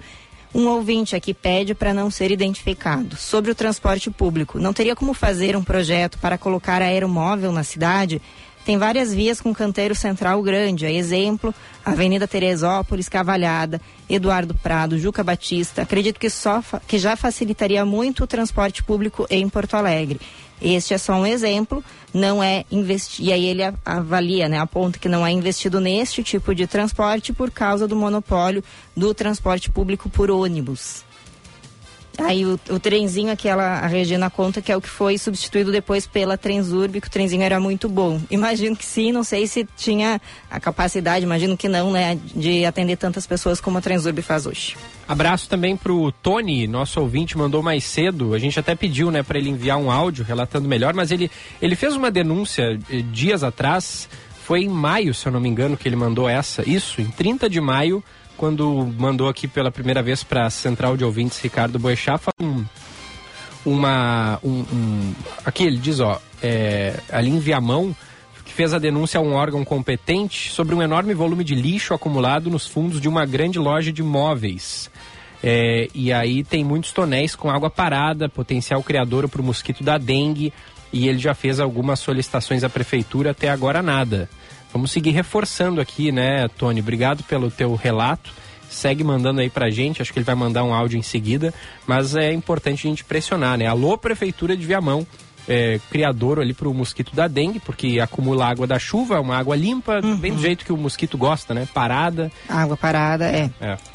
É, e vou, não vou conseguir ler todos aqui, eu vejo que na live tem bastante comentário. Chegou também bastante mensagem aqui no, no nosso WhatsApp, comentando ali a entrevista que a gente fez há pouco com o deputado uh, uh, colocando ali os posicionamentos dele, falando sobre essa ideia de uh, que as pessoas não necessariamente sabiam que eram os termos. Eu acho que é uma avaliação que, que cabe ser feita, assim, né? Se o movimento, os movimentos que surgiram naquele momento tinham condição de, de, de, manter esse diálogo com, com, a população a ponto de esclarecer termos e, e trazer o, mais pessoas para o debate político. É, o que Uma... eu entendi, desculpa, Bruna, que o deputado quis falar com isso, é que talvez é, a, a, parte da população que ele representa mais, que seria uma, uma classe média é, A, B, mais elitizada, não era acostumada com esses termos e realmente não tinha noção sobre isso. Acho que talvez ele não tivesse é, é falando de um espectro geral uhum. né, da população. É, até me pareceu que sim, que ele pensa nesse espectro geral a partir do momento em como é que a pessoas, né, uma, um político ou mesmo que não, mas pessoas dentro aí da mobilização política se manifestam e se posicionam, que aquele posicionamento não seja compreendido errado pela população. O único aqui é que vou, vou trazer, pensei aqui, é que o Everton Lacerda nos coloca que comparar o movimento do impeachment da Dilma com as jornadas de 2013, ele vê que não tem equivalência, que as jornadas trouxeram outra proposta, tinham outros estímulos que faria sentido comparar com os movimentos pelo impeachment ao Collor, os cara pintadas isso. lá de 92, isso? Isso, 91, 92. Futebol. Oferecimento Super Alto BR. Única concessionária Ford em Porto Alegre e Pelotas. Destaques da dupla Grenal, o Grêmio com Diogo Rossi Inter com Lucas Dias. O Grêmio e o atacante Luiz Soares devem ter uma reunião na manhã desta quarta-feira. O objetivo é decidir quando o jogador vai parar. A aposentadoria do centroavante uruguaio é uma realidade. Com contrato vigente até o final de 2024, Luiz Soares não tem aguentado mais as dores no joelho e convive com um problema que pode abreviar a sua carreira. O jogador pensa em parar, mas o Grêmio pensa em aproveitá-lo até o final de 2023. É preciso chegar a um denominador, depois de um acordo que envolve não só o atleta e o clube, mas três parceiros e ações de marketing. O atleta tem treinado e pode inclusive jogar amanhã contra o América pelo Campeonato Brasileiro. Carbajo jogou ontem com a seleção uruguaia e está praticamente descartado da retomada do Brasileirão. O Grêmio treina na manhã de hoje para finalizar a sua preparação. Informações do Grêmio com o repórter Diogo Rossi. O Internacional que chega aqui em Curitiba por volta das duas e meia da tarde ainda treina em Porto Alegre na manhã desta quarta-feira com portões fechados no CT Parque Gigante. O técnico Mano Menezes tem uma equipe basicamente encaminhada, principalmente por conta dos atletas que seguem no departamento médico. Arangues e Depena seguem se recuperando de lesão muscular na coxa direita e Maurício de luxação no ombro direito. Gabriel, apesar de recuperado e liberado pelo DM, por precaução do Internacional ainda fica em Porto Alegre. Moledo suspenso também também não deve viajar com a delegação. Provável Inter para encarar o Curitiba amanhã na retomada do Campeonato Brasileiro tem John no gol, Bustos na lateral direita, dupla de zaga Vitão e Mercado e René na lateral esquerda. A dupla de volantes Rômulo e Gustavo Campanharo, Pedro Henrique, Alan Patrick, Wanderson e Luiz Adriano no comando de ataque. Colorado que chega no início da tarde desta quarta-feira aqui em Curitiba ainda faz uma última atividade no CT Parque Gigante antes de vir para o Paraná. Com as informações do Inter, falou o repórter Lucas Dias. Pitaco do Gufo.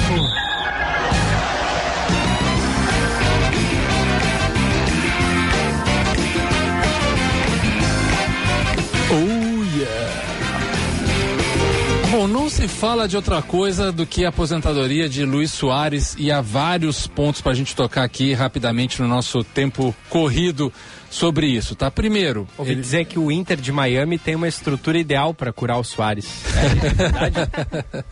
e aí é um dos pontos. Eu quero aproveitar para mandar um abraço pro meu querido amigo, meu irmão Andrei Canf, que é que faz o, o blog Lei em Campo, que é assunto, né, muitos assuntos jurídicos sobre o futebol, me mandou aqui uma informação que ele acabou de publicar no, no blog e eu retuitei lá no meu Twitter, arroba Pitaco do Gufo, que é o seguinte, Giba, é, a, o regulamento da FIFA sobre transferência de jogadores fala que quando um atleta declara que vai se aposentar, ele fica obrigatoriamente vinculado por contrato ao clube onde ele se aposentou por 30 meses. Isso por quê? Porque se nesse período de, de um pouco mais de dois anos, dois anos e meio, ele resolver voltar ao futebol, ele pode voltar, ele não perde a sua licença como jogador, digamos assim, né? É, o credenciamento como atleta profissional. Então, é, ele não pode fazer vínculos empregatícios com outros clubes para jogar. Pode, claro, como coordenador técnico, como auxiliar, como o que for, mas como atleta profissional não pode. Então, se ele vai dizer para o Grêmio, eu vou me aposentar, ele não pode ser ser contratado por outro clube. Começa por aí. Ou se aposenta ou não se aposenta. E a questão física e fisiológica, ela tem um problema sério, né? Porque o pessoal está muito focando assim, ah, quantos jogos mais ele vai fazer? Ah, fica só para jogar a Copa do Brasil. Afinal, né? Faltam cinco jogos só para o Grêmio eh, chegar na final e, e, e poder disputar título, né? Bota ele só na Copa do Brasil. Mas tem os treinos, né, pessoal? E é. treino é diário, treino é muito forte, treino é muito demandante, exigente, intenso. E o cara que não treina não consegue jogar. Então, então, é, o, o, esforço que ele faz no treino termina sendo, às vezes, até maior do que ele faz num jogo de futebol, onde o cara caminha muito tempo, o cara dá piques espontâneos, ele não está o tempo inteiro em alta intensidade como é num treino. Então, para um, um, jogador que tem uma artrose tão forte, que tem dores nos dois joelhos, passou por diversas operações e ele está reclamando que ele não consegue mais porque as dores incomodam demais, ele não está falando só dos jogos, ele está falando do, do, dia a dia do atleta, do treino, onde tudo é muito mais pesado. E aí você vai dizer, bom, vamos usar ele só para cinco jogos e ele vai treinar como? É, porque tirar uma, um, uma peça tão importante como o Soares de uma estrutura coletiva e fazer com que o time treine sem ele para ele se adaptar depois é, é botar ele num sacrifício técnico e tático que vai prejudicar demais o futebol do Soares e, claro, o futebol do Grêmio. Então é um beco sem saída, realmente é um beco sem saída. Porque ou o, o Grêmio fala assim, não, a gente vai ir com ele até, sei lá, ele estourar de novo, que é, é desumano, porque você não pode botar um atleta e falar assim, não, joga aí até arrebentar o joelho de novo, porque né, não pode fazer isso com um atleta, é, é desumano. E, e, ao mesmo tempo também não pode dizer assim, olha, é, vamos usar ele dois, três jogos, vamos usar ele em, em, em, em, certos torneios, porque o cara tem que treinar, o cara tem que fazer parte de todo o processo coletivo e também não pode ser vendido, porque está né, se especulando que o Grêmio ganhe uma grana a mais com né, a, passar, a quebra de contrato e a, e a ida dele para o Inter Miami, qualquer outro clube e a FIFA no seu regulamento é bem clara, não pode. Então é, é um beco sem saída, é, vai, vai levar muito debate ainda, vai ser um assunto que a gente vai trazer aqui outras vezes, mas a, a priori deve treinar e deve jogar amanhã, né? É, a partir daí vai se ver o que, que vai acontecer. Amanhã já tem a dupla Grenal pelo Brasileirão. O que, que tu espera? Um, um, respiro na parte física, pelo menos do lado do Inter, que estava com o, o, preparo muito ruim nos últimos jogos, né? E do Sim. Grêmio. É, esse era um, a pauta que eu tinha pensado para falar amanhã, então vamos dar aqui um aperitivozinho Não, sobre pode, isso. Pode guardar para amanhã também, fazer suspense. Não, é, é, acho bom, mas é só dar um aperitivo, assim. Eu, eu, é, o Inter tem todos os holofotes em cima disso, né? Porque o Inter pediu demais esse tempo. Vamos ver se funcionou. E aí com né, atletas novos chegando também para ver como é que eles se adaptaram a isso. E o, o Grêmio, é, se o Grêmio parou com a sua crise existencial, né? O Grêmio estava numa crise existencial. É um time reativo, é um time propositivo. É um time que vai propor jogo no Maracanã, ou é um time que vai jogar no contra-ataque buscando uma chance e ser mais competitivo. É, essas são as duas dúvidas que a gente amanhã vai debater um pouquinho mais no Pitaco do Gufo. A boa notícia do dia. Oferecimento Unimed Porto Alegre. Cuidar de você. Esse é o plano. E a Prefeitura de Porto Alegre tem um, um, projeto que será lançado amanhã também com a abertura das inscrições, que é uma oficina de reabilitação para pessoas que tenham deficiência visual. As capacitações envolvem temáticas de atendimento psicológico, atendimento socioassistencial, orientação e mobilidade, ensino do sistema Braille, tecnologia assistiva e informática básica. As atividades são gratuitas e vão acontecer no Centro de Reabilitação e Qualificação Profissional para pessoas com de deficiência visual da Associação de Cegos do Rio Grande do Sul. É, e esse projeto seria com a coordenação de acessibilidade e inclusão da Secretaria de Desenvolvimento Social. Então fica o convite, o serviço, né? Amanhã, quinta-feira, vai ser lançado esse programa. A gente pode trazer aí mais detalhes para pessoas que precisam, de alguma maneira, se inserir no mercado de trabalho, de educação, precisa acesso à educação, vão par poder participar dessas reabilitações oferecidas sem custo pela Prefeitura de Porto Alegre. E para aqueles que gostam do frio, como é o teu caso, Bruna, boa notícia também é a chegada do inverno. É a chegada do hoje. inverno, ele, ele chegou, chegou tímido, né? Não, não é. tá tão com aquela cara de inverno que não a gente é um imagina. Raiz, por a, até porque se for, se a gente for eh, ser impactado pelo efeito do El Ninho, ele geralmente não é tão frio mesmo, mas chegou o inverno, pessoal. 11 da manhã, o programa Band News Porto Alegre volta amanhã a partir das 9h25. Valeu, Gufo, abraço. Valeu, abraço. Valeu, Bruna, até amanhã. Até.